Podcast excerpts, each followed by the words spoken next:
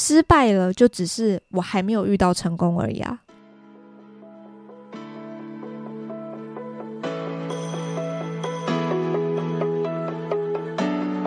Hello，大家好，欢迎收听《思理想生活》，我是 Leslie，今天是第三十七集，今天我们一样来聊书。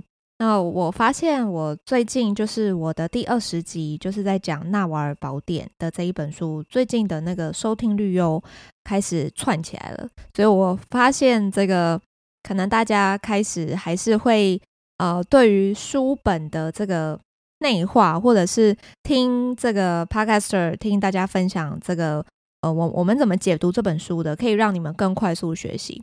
所以我今天也想跟你们分享一本书，也是我前几天才刚看完。其实我看这本书的时间非常快，我大概只花了呃大概两周的时间，然后应该一周半哦，因为这本书其实十月六号才出版，然后我就花了一周半的时间，非常的好阅读，就好像是在看这个人呃的这个目前为止截至的这个。人生的经历，所以呃，跟大家破题一下，这本书的作者呢，就是吴淡如。他出了这个最新出的书，是叫做《穷思维富逻辑：人生实用商学院之致富之前先自主》。那我觉得吴淡如是一个非常厉害的前辈，也是一个文青嘛。他以前过去都是作家。那么我其实为了准备今天的这个节目，我稍微了解了一下他。他今年五十八岁，然后呢，四十四岁的时候才生女，才才生小孩，然后是一个呃女儿。其实我自己也是女生，所以就会觉得哇，年纪这么长，这么这么样一个高龄产妇，其实真的很不容易。再加上他其实，在书里面也提到过，他过去曾经这个身体有很严重的状况，就是败血症过，所以他完全可以，呃。完完全知道自己身体完全不在状态下的那种感觉会是什么样子，因为他其实从小就是，呃，从小其实他的呃体育其实就很差，然后也很常被老师盯上，所以在这本书在看这本书的时候，其实非常的好阅读，因为他一点都不会呃很艰深，然后文字其实也都非常的直白，非常的呃清楚。然后就好像在看他在回顾他自己的人生历练的这种感觉。那么我为什么会想要看这本书呢？其实是因为我发现啊，吴大如其实大家一定都知道嘛，他的这个 podcast《人生实用商学院》非常厉害，基本上一定都是在排行榜前几名。那么会看这本书的原因，一方面是希望就是跟呃这个厉害的前辈学习嘛。第二个是我觉得他其实是一个非常具有。争议性的一个人物，怎么说呢？因为他过去毕竟是这个名主持人嘛，然后也是一个作家，所以他其实很常会在公开场合发表他自己的意见。那过去他也是主持人，所以经常会有一些谈话性节目，会有一些采访的节目，这种一对一的。那他的个性，大家我我其实跟大家认识他都一样啦，就是从这个荧幕上啊，从这个影片上啊，从声音上认识他，就会觉得他其实是一个相对比较强势的女生，然后呢，很为自己的这个很有很有主见，然后很有想法。所以我在看这个，我我在看这本书的时候，一开始我也是带有一个好奇，就是诶，吴淡如她是怎么样从作家的一个好像文青的角色。转换到现在，只要讲到商学院，只要讲到财富、财富自由、理财、投资，一定会想到吴淡如。他是怎么样去让自己去这么广泛的学习，乃至于到就是这样子的一个很鲜明的 icon，可以被我们大家这样这么深深烙印在我们的这个脑袋里面。第二个是我发现他的这个 podcast 延伸出来的新的这个电商的平台。它的带货力真的超强的，我自己也曾经入坑过。就是我还记得我前一年一年多吧，我就是我我过去的习惯其实是每天早上，呃，我在呃就是起床，然后我在这个就是准备上班的时候，比如说我在化妆啊，或者是我在刷牙洗脸的时候，我就会开始放几个我平常会听的这个 podcast 节目，因为我是一个我我知道我自己是一个听觉的学习者。这边也跟大家分享一下，我觉得因为我的听众发现，呃，我发现啦，我的听众跟我的年纪都差不多，大概都是在二十八岁到三十四岁这个 range 之间，所以我相信你们跟我一样，也都是很追求自我成长的。那么我会很鼓励你们去做，在网络上都可以找得到一个小小测验，叫做“你是什么类型的学习者”。呃，我印象中有四个类型，有听觉，然后呢，视觉，还有阅读，还有触觉。然后我就这个很好奇我自己是什么样的习惯，所以我就上去做了一个测验，然后我就发现，诶，我果然是这个听觉，因为我发现我在阅读上面，当然我觉得阅读还是很必要的，但是有的时候我在听的时候，其实我更能够去，呃，因为我是一个很喜欢想象的人，所以我在听这个声音的时候，我会有一些我自己的脑袋里面会有一些我属于我自己的场景跟画面跑出来，那。我我先听了之后，它跑到我的大脑里面变成一个视觉，它其实会让更有助于我去记忆这整段的思考。所以我发现，诶，我是原来是这样子听觉，所以我就刻意练习，每天早上十分钟、十五分钟，我就是放这个一些成长型的 podcast 节目来，就是让我听啊，听了听了，我就觉得，诶，有的时候其实也会在上班前听一下，就会觉得，呃，有一些小事情好像。不用这么焦虑了，或者是听到某一些某一些段落，就会觉得，哎，我其实原来比我这个生活过得辛苦的大有人在，那我何必要这样子为难自己，让我自己的这个情绪一整天都这样子乌烟瘴气、坏糟糟的？所以这个也是我会刻意练习我自己去转移一些呃焦虑啊、内卷思维的一个小方法。那再讲回来这本书。就是啊、这本书其实我觉得，因为哦，我刚刚是讲到，我刚刚是讲到，我在这个就早上起床，我都会听几个 podcast 嘛。那人生实用商学院也是我会听的其中一个。那我就发现，其实吴淡如他其实是对自己相当的有自信，然后呢，他很就是很能够侃侃而谈，所以有的时候我其实更喜欢听他一个人 solo 独白的的节目。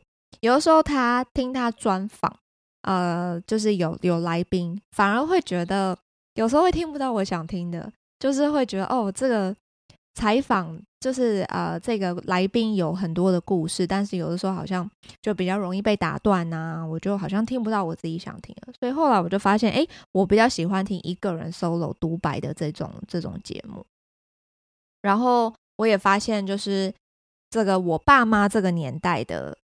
这个群众啦，就是我爸妈这个年龄层的，普遍好像对于吴淡如的印象都不是很好，所以我就更对他特别感到兴趣，就觉得哇，他是怎么样让自己成功转型，转型到现在，就是变成我们这个年纪的这个听众年龄层都特别的喜欢听吴淡如的节目，甚至呢会觉得，诶，吴淡如这样子的一个嗯背景。或者是说，他现在的一个成就，在我们的世界，在我们的这个认知里面，他是一个成功的人。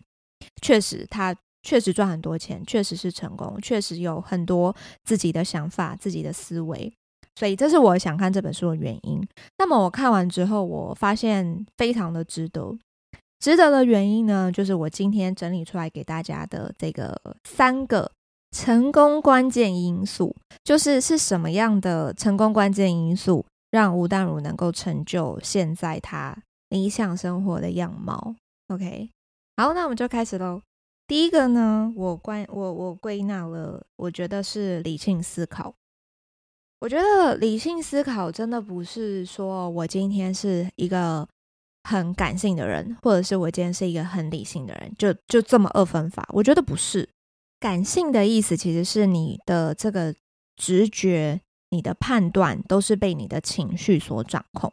比如说，我今天如果一早我的左眼皮就在跳，如果我是一个感性的人，我就会开始上网 Google，就会去去去想要去尝试去这个。去连接说哦，这个左眼皮在跳，是不是代表我今天会发生坏运？然后你就会上网 Google，然后 Google 可能就会告诉你说，哦，左眼皮在跳，可能是呃，你今天这个出门会遇到车祸啊，或者是你会遇到一些很恐怖的事情，所以你今天就是不宜出门。那么你可能今天本来要上班，你就请假了，或者是你今天本来要跟朋友约聚餐，你就说哦不行，我这个左眼皮在跳。Google 这个我过去的经验告诉我说，我绝对不能出门，我可能会遭遇一些这个呃这个血光之灾，所以我不出门。这个叫做感性。可是呢，理性是什么？理性是左眼皮在跳，可能是你昨天晚上没有睡好，也有可能你最近是这个健康身体有点亮红灯，有点微恙，所以这个左眼皮在跳。理性的这个分析，理性的判断会告诉你，最近是不是该去做一下全面的健康检查，看一下身体是不是哪边真的亮红灯了。这个叫做理性。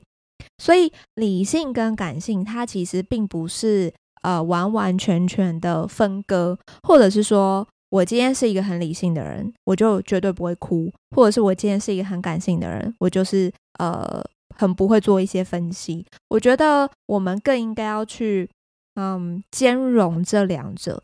如果你过去很依赖自己的直觉做判断，那么你更应该要练习怎么样让自己尝试更有逻辑的这个判断能力。但是呢，如果你今天是比较偏理性的人，你也要去试着去更理解感性的人在想什么。而你当你在做很多的啊、行为，如果你过于理性，其实很容易伤害到人。所以过于理性也会有它的坏处。但是呢，其实我从这个吴淡如这本书里面，其实我看到了一个很关键的这个重点，就是在于策略这件事情。我们过去在做决定的时候，做判断的时候，我们很常会用一种经验法则。我过去选择 A，我就会成功，所以我现在遇到困难了，我一样选择 A。可是我发现行不通，我就会觉得这个老天亏待我，我这个已经没有没有没有退路可以走，因为我失败了。可是呢，什么叫做一个好的策略？好的策略就是我必须要有目标。我有了这个目标之后，我会告诉我自己。那我要做什么样的行为？我要做什么样的练习，可以达到这个目标？他在书里面就在讲，策略其实是可以让你过好这一生的，而不是我总是依照我过去的判断、我过去的经验在做选择。那么这样其实很容易就会造成失败。那么这个策略是什么呢？这个策略就是，当你今天已经锁定了一个目标的时候。其实你就要去试着让你自己去专注的做好你最想要做的事情，是最想做哦。当你今天想做一件事情，你就要把它专注的去把它做到最好。但是呢，你必须要去容忍不完美。他这里有一个他自己的一个说法，叫做容忍地板上出现头发。我觉得他这个比喻非常的好。他在写这一段，我在看到这一段的时候，我就想到我妈。我妈其实是一个非常爱干净的人，我也很感谢她把我们家就是过去都打扫得非常的干净。然后每天，即便是这个职业妇女，每天回到家来煮饭给我们吃，就下班了回到家要煮饭，然后煮完饭要洗碗，洗完碗还要收衣服，还要洗衣服，然后一路这样子。就是等着把衣服洗好晾好才去睡觉，其实都已经半夜去了，所以我觉得我妈真的很伟大。那么我妈就是一个非常无法容忍地板上有头发的妈妈，我不知道大家妈妈是不是都这样，就是每天吸地板，吸在地板，呃，吸完地板，我妈还是那种会跪在地板上擦地板的那一种，然后只要有头发，她就一边剪一边剪，然后可能她擦，她才刚擦完地板，然后过了十分钟，她发现地上有头发。他就大声嚷嚷说：“哎呦，你们头发怎么一直掉啦？” 然后又继续的在粘头发之类的。可是就会觉得哇，其实我妈的时间都花在这些小事情上面，这些就好像是一个很琐碎的事情，它其实会打断你正在做的事情。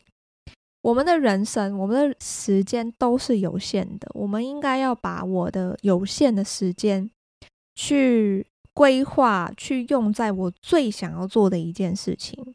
那么你们有找到你们现在最想要做的事情了吗？其实如果还没有，也没有关系啊，你们就持续的找嘛。那么可能有的人会问我说：“那我要怎么找？我怎么知道我自己想要什么？”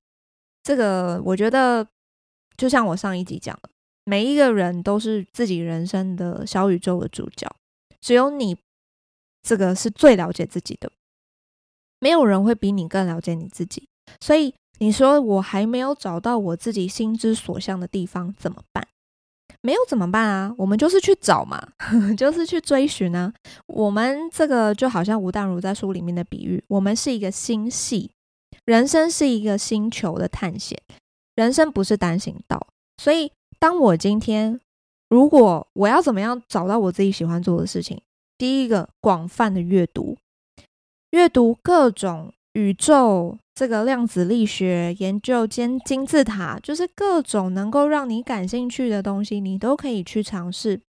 你要做过了一百万种的尝试，你就会知道你自己喜欢什么，跟你不喜欢什么。可是如果你连为自己尝试的这种行动力都没有了，那你当然就是躺平啊！你当然就是会这个每天躺着追剧，然后在嘴巴喊着说：“哦，我真的不知道我自己要干嘛。”所以，有的时候我们必须要更理性的思考。我们选择躺平，只是这是一种感性，这是一种对于人生未知的一种发泄。但是，冷静的这个下来去思考，其实我们是可以为自己的未来做出一点点小小的尝试跟改变的。因为你什么都不做，其实你就是躺平。可是，如果你愿意做一点点，然后不要去预设这件事情会不会所谓的成功或者是失败，其实没有什么好失败的，因为失败了就只是我还没有遇到成功而已啊。我怎么知道我下一次尝试我会不会成功呢？对吗？所以这件事情就是其实都是我们自己的思维去把我们自己把它框架起来了。当我愿意去做，我越做了，我越做越多之后，我就会变得很厉害。所以不用。这个去纠结在于我自己到底会成功还是会失败。那么再回归到头来，理性思考是一个我觉得啊、很重要的一个训练。再来第二个，我觉得他会像呃他会这么成功。第二个就是叫做自律的坚持。就像我前面有讲过，他这个曾经有过败血症，然后那时候真的是其实真的是死亡边缘。那后来他开始知道了。当我今天没有了健康，我再有钱其实都用不到，没有用啊！我的我我没有健康，我就是死了嘛。那我死了，跟我前面存这么多钱、投资这么多有什么意义？一点意义都没有。所以，我们的人生，我们唯一的这个先决要件，就是我们要照顾好我们自己的身体，照顾好我们自己的健康，我们才有办法有自己的这个呃时间还有体力去探索这个美好的世界。对不对？那么为什么会第二个我会讲这个自律的坚持呢？其实是因为他那时候在这个为为什么会有人生实用商学院？其实两个字就叫做无聊，很很很神奇，对不对？就是他那时候就觉得在疫情的时候，他觉得被关起来，他很无聊。然后呢，他有一个好好朋友，就是也是一作家，叫做黄大米嘛，很常上他的节目。然后就带着这个录音笔去他家，说要做一个采访，说要这个能不能呃这个邀请丹如姐上他的这个 podcast。然后吴丹如其实那时候根本不知道这是什么东西，他就觉得哦好有好像蛮有趣的哦，然后就就让他来家里，然后他就拿了一个小小的录音笔，然后就这个就开始录音，两个人就开始这样聊天呐。然后吴淡如以前是做媒体的嘛，他就发现哇，原来这样子也是一个。访谈呢，也是一个节目的一个概念，所以后来他就想说，哎，那不然我我也来试试看。结果就这么一试，他现在的这个 podcast 数量下载次数是八亿次，哎，八亿次是什么概念？我还真的没概念。就是这还只是下载数哦，他现在这个的这个电商，其实一个月基本上。他的那个营业额真的是几几千万，超过。所以你说他是怎么样？他在他年轻的时候，他在他年轻，然后一天每天写一万字稿件的时候，他会知道他五十几岁、快六十岁的人生会是这个样子的吗？我不相信他以前在他还是小小作家的时候，有办法预知到现在他这样子的一个成就。可是。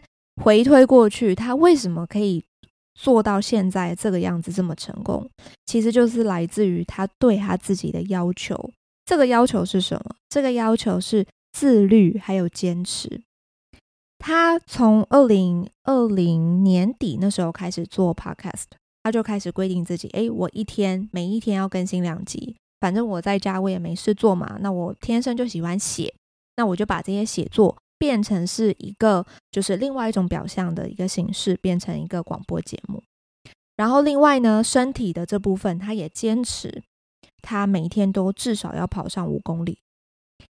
然后呢，他喜欢珠宝，所以他就去考了很多的执照，很多的证照。他喜欢潜水，所以他也去考了很多的执照。他做什么事情，在别人的眼里，在他的好朋友眼里，好像都是认真。但是他的认真是来自于我今天对这件事，这个是有兴趣，所以我就要把它做到最好，对吗？所以这个是他的一种。人格特质，但是我觉得这个人格特质是可以练习的。当我们每天愿意进步一点点，如果我一天只进步一 percent 好了，其实以原子习惯来看，我们是不是一整年下来，我就会比第一就是刚开始的那个我成长了三十七倍？所以，并不是说，呃，我们都很容易去看到这个人现在的这个功成名就哦，我觉得啊，吴淡如就是很会投资啦，就是很会理财啦，所以去开公司啦，到日本去买房地产啦，等等的，就是会觉得哦，反正他就是他就是本来就是有钱啊。其实人家以前曾经小的时候写作也是被推荐一百多次诶，但是他没有放弃，他就是不断的写，不断的写，不断的写，造就了他现在的。各种的这个，不管是口语的表达能力，或者是他对于知识的追求，他对于知识的追求，其实就是打破砂锅问到底。他也不是一开始就是学商学院的呀，他的投资的理财各种观念，也是用很多的学费砸出来的嘛，也是有投资失败过。可是他就是知道了，当他今天投资失败了，投资失利了，他就会知道。从这一段的失败路上，让他得到了什么样的经验？那他会去推断，他会去用理性思考的方式，告诉自己这一条路他学到了什么经验，让他往后避免再踩到同样的坑。第三个呢，关键的这个成功的因素，我觉得也是这本书里面我最喜欢的部分。它这一个篇章叫做拒绝内卷，内卷就是一种内耗吧，我觉得。内卷就是好像一个动词，就是我们会把我们自己卷起来，一直卷，一直卷，一直卷，好像一个那个马路一样，有没有？好像一个蚯蚓一样，就把把自己缩成一团，然后没有办法好好做自己，乃至于到没有办法很通畅的呼吸，对于整个人生其实都没有什么样的希望。他这里引用了一个很有名的一个实验，呃，是它是一个老鼠的实验，叫做二十五号宇宙。这个实验很有趣哦。它是呃，为了要去模拟在在一个有限的空间里面，如果我今天人口的密度越来越高，到最后会发生什么事情？所以他就在这个实验室里面去建立一个好像老鼠的星球，就是对于老鼠而言，其实这空间是非常大的，它的这个边一边是二米二点七米。呃，高大概有一点四米，它是一个用这个金属栅栏围成的空间。而且，我除了给这些老鼠很足够的空间之外，我还给他们吃到饱的这个粮食。所以，它提供了这样的一个空间跟食物。其实，他们当时科学家计算，总共要容纳三千多只老鼠都没有问题。而且，我不会有任何的天敌，也不会有天灾。其实，老鼠就可以。真的是在这个房子、这个空间里面好好的活着，没有任何外在的威胁。那么刚开始呢，就只放了四对老鼠，所以老鼠就开始很无忧无虑，就开始进行大量的繁衍。那么增加的速度非常的快，两个月就翻倍了。然后一年之后呢，这个增长增长率就下降。结果呢，他们的实验就发现了一一件事情，到了第六百天的时候。老鼠的星球，这个星球开始陷入一个非常巨大的混乱，他们的行为开始变得很怪异、很异常。这个公的这个老鼠开始去抢夺这个有限的地盘，因为人这个老鼠变多了嘛，空间变少了，他们就开始这个公的就开始互相厮杀，最后结果连母的老鼠也开始加入了这个厮杀的过程，结果他们还甚至会把小小的老鼠给吃掉。结果呢，到了一个 moment，到了一个时间点之后，哎，不再互相攻击，但是呢，也没有任何新的交配。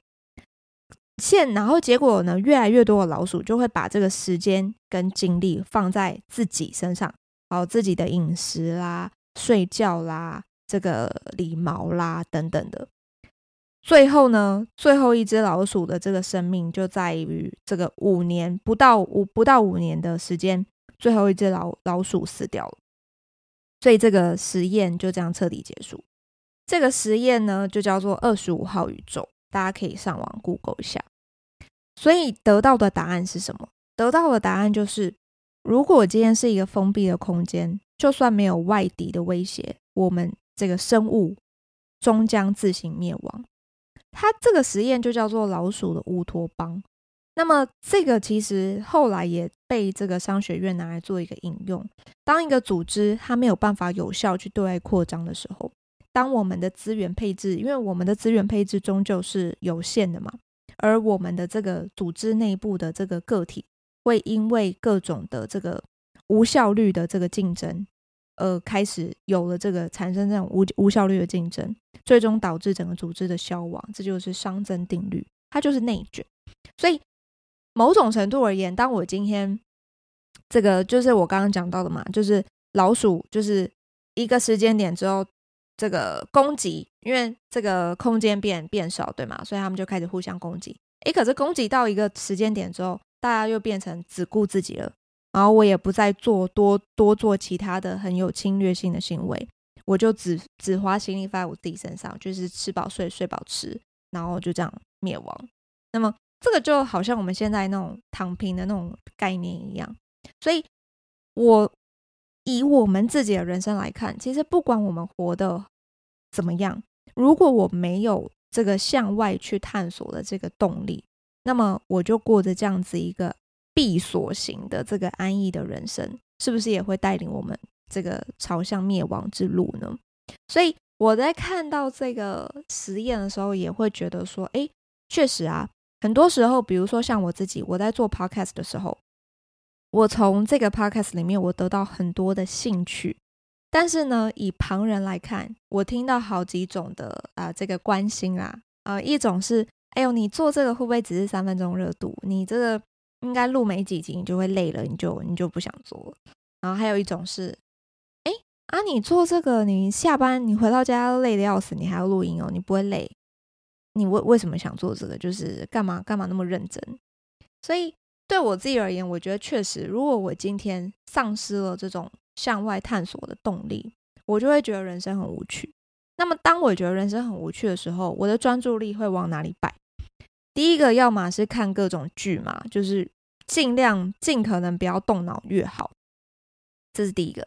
第二个，我可能会就是一直在规划各种出国，因为我觉得啊，我就是赚钱。我赚钱就是要拿来花的，对不对？赚钱已经这么辛苦了，我就是要好好的赚个两个月，然后呢，就是再出国一趟，把它花掉，然后这个花完钱，这个再回来，再继续努力工作，再继续赚。可是我这个 工作的这个赚钱，毕竟还是帮助别人的公司赚钱嘛。我其实始终是没有办法得到心里的那一层的成就感跟自我的满足感，这个感觉。在工作上的成就，跟我今天在录 Podcast 得到的这成就，其实是完完全全不一样了。这我也可以很诚实的跟大家讲，我今天在工作上，我的认真、我的努力，这些都是外在表象。我的肯定都是来自于其他人，比如说我的主管、我的老板，哦，肯定你这个工作很认真，OK，加薪，好，没有问题。这个是，这是一种呃等价关系嘛。我今天在这个公司上班，我付出的这个我是售出，我卖出我的时间给老板，老板肯定我时间的价值，肯定我了给予公司的价值，所以愿意再加薪，所以我的这个单位的报酬就上升了。但是不管怎么说，这都还是我在卖出我的时间。可是呢，当我今天运用我自己空闲的时间做我自己想做的事情的时候，我在做这件事情的时候，我是不会优先去考虑到做这件事情能不能够为我赚到钱。我在做 podcast 的时候，我是非常的以我自己好像在跟好朋友用空中的方式在跟你们聊天的方式，我希望用我自己的理解，然后呢，把我对于这个书本的理解，对于一些观点的理解，内化过后，消化过后，用这种广播的方式跟你们做分享。在这个过程当中，其实也是一个非常好的我自己在自我学习跟自我反刍思维这样子一个成长的过程。所以，当我在收到很多呃，不管是这个留言，或者是有一些朋友会写 email 给我，我都会很开心，因为我觉得哇，我的呃，截至目前为止的人生，我的一些内容，我的一些这个表达，有办法打动到你们，即便是用声音的方式，也能够。打动到你们，我就觉得非常的有成就感。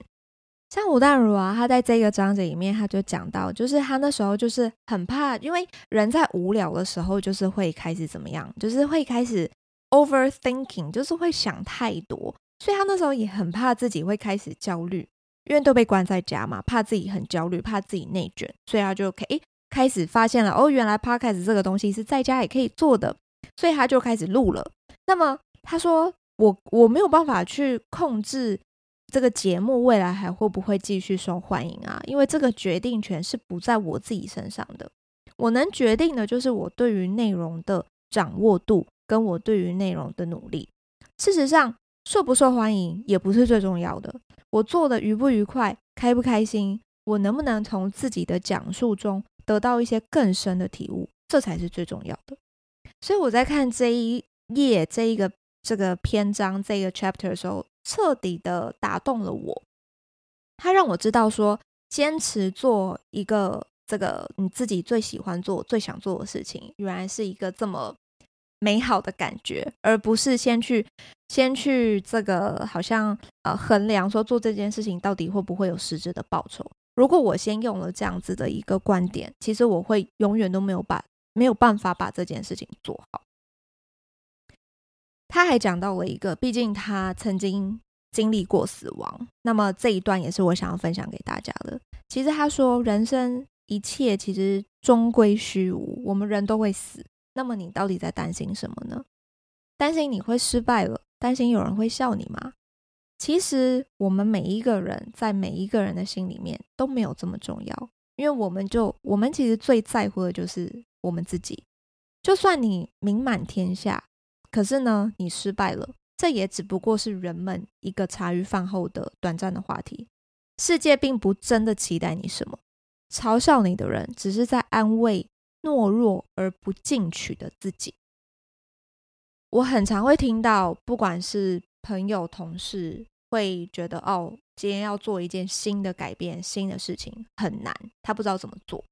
那么，当我今天这个很认真的帮他分析了，哎，你可以先从怎么样怎么样开始啊？我还帮他这个规划说，啊，步骤一、步骤二、步骤三，你就这样这样做。可是呢，讲了这么多，我这个得到的这个答案就是他还是跟我说，啊，好难哦，躺平。所以我觉得这件事情要要要怎么说呢？就是我们总是会用很难这两个字来包装我们自己的懦弱。我指的懦弱是，我们都不够勇敢的为自己去踏出那么艰难的第一步。可是，当你真的为自己很勇敢的做出一点点小小的改变，哪怕只是一往前一小步，你还是进步了呀。所以，我们人的一生，我们都会死亡。但是呢，当我们真的是死亡来临之前，我们会不会对于这个人生有一点遗憾？如果有，那我们是不是从现在开始就可以为自己做出一点小小的改变？会怕而不敢真的行动，只是因为我们害怕失败。谁说一定要成功，我们才能够进行做任何事情的改变呢？对不对？所以我觉得这个是一个很好的一个成长型的思维，是我们可以把它内化到我们人生做每一个决策、每一个决定的时候，我们都可以运用的观念。OK，所以呢，最后总结一下这本书，我觉得我得到了三个很有这个 positive，就是很正向的三个关键的这个成功的理想人生的因素。第一个呢是练习理性思考，第二个是自律的坚持，多尝试，人生绝对不是单行道。第三个，不内卷的正向心理，我们都要为自己勇敢一点，我们都要为自己做出踏出一小步的尝试。当你愿意为自己踏出那一小步的时候，你会发现你会充满着非常这个丰沛的成就感。然后呢，你会越来越知道自己的人生想要的方向是什么。好的，以上呢就是今天的内容。今天的内容其实有一点长，今天已经录到三十五分钟来了。因为我觉得这本书我应该会看蛮多次的。我觉得用，我觉得不同的年龄，然后呢，不同的 moment，不同的心境的时候看这本书，会得到不一样的东西。看书对我而言，其实就是一个走捷径的过程，因为我会想要知道，哎，像吴淡如，他现在快要六十岁了，他是怎么样走到他现在的这一个成就？他是怎么样去让自己每天不断不断的练习，而成为成就了现在的他？那我们每一个人，其实我们都是没有办法复制的。我就是从这本书里面去截取我能够应用的部分。那么这本书我也是值得了，对不对？所以并不是说我们今天能够去 copy 每一个人的这个成功的人生，没有什么成功的人生是能够复制的，而且也没有什么叫做完全成功的人生。